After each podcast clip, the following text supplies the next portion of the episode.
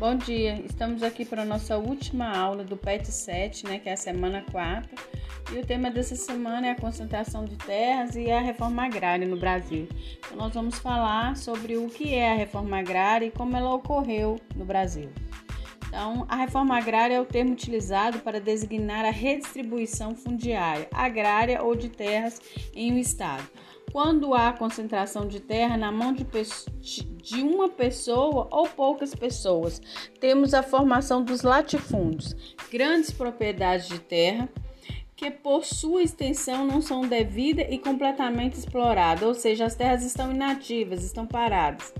Os latifúndios fazem com que a terra não tenha seu valor social cumprido e acarretam a desigualdade social ao servirem apenas como fonte de enriquecimento para especuladores de imóveis. A reforma agrária visa, em sua essência, a uma distribuição fundiária mais justa que contemple só os agricultores menores e menos poderosos, que em geral praticam a agricultura e a pecuária familiar.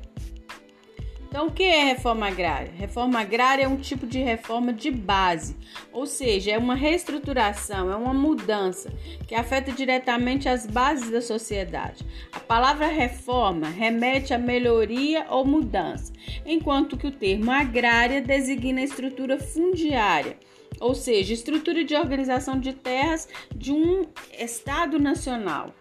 Tá? A Europa e as colônias formaram-se em cima de estruturas fundiárias, dessa forma que elas foram feitas, ou seja, com a posse da terra sendo exercida por poucas pessoas.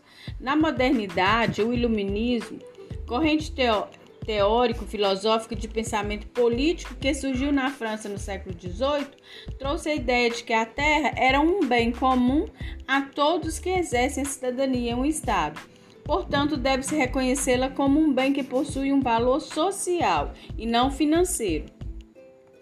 Já a história da reforma agrária brasileira, ela se iniciou muito tardiamente, lá no final do século, dos anos 50 e no início dos anos 60, quando a reivindicação pelas reformas de base agrária, urbana, bancária e estudantil tomou corpo e passou a fazer parte das discussões populares se destacando em meio aos demais a reivindicação pela reforma agrária.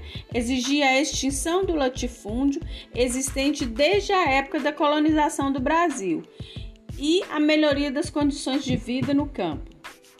De fato, já havia no Brasil, naquela época, uma discussão em torno do modelo fundiário e os possíveis obstáculos que ele impunha ao desenvolvimento do país. Na década de 40, houve diversas propostas de lei para a reforma agrária baseado nos modelos adotados por países da Europa e dos Estados Unidos, mas nenhuma delas conseguiu aprovação aqui. A primeira iniciativa em prol da reforma agrária foi a criação do SUPRA, Superintendência Regional de Política Agrária, em 1962 em resposta à criação das ligas camponesas no Nordeste e com o objetivo de promover a reforma agrária no Brasil. Então, por aí vocês vão perceber que a reforma agrária ela não surgiu com o PT e como o MST, não, tá?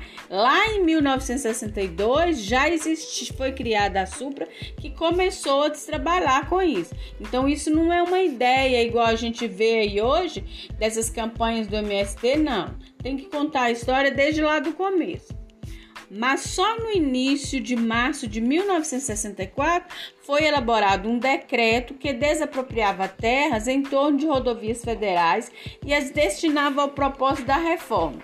Porém, a iniciativa veio tarde demais, pois no final do mesmo mês um golpe de Estado iniciou a ditadura militar que por 21 anos distorceu completamente a questão.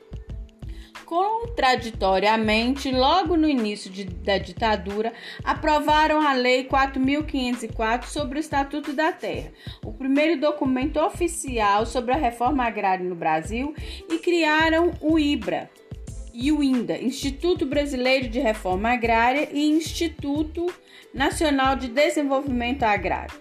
Respectivamente, os dois foram criados juntos, em substituição à SUPRA e também o INCRA, Instituto Nacional de Colonização e Reforma Agrária, com o intuito de realizar a reforma agrária, manter o Cadastro Nacional de Imóveis Rurais e administrar as terras públicas da União. Então, é, o que vocês precisam entender é que ela surgiu lá atrás e está vindo caminhando, mas ainda tem muito a se fazer e provavelmente esse governo e os próximos que virão é, ainda voltarão a bater nessa tecla e trabalhar sobre esse tema, tá? É, nós finalizamos o PET 7 hoje. Eu agradeço muito a participação de vocês e espero vocês no PET Avaliativo. Fiquem com Deus.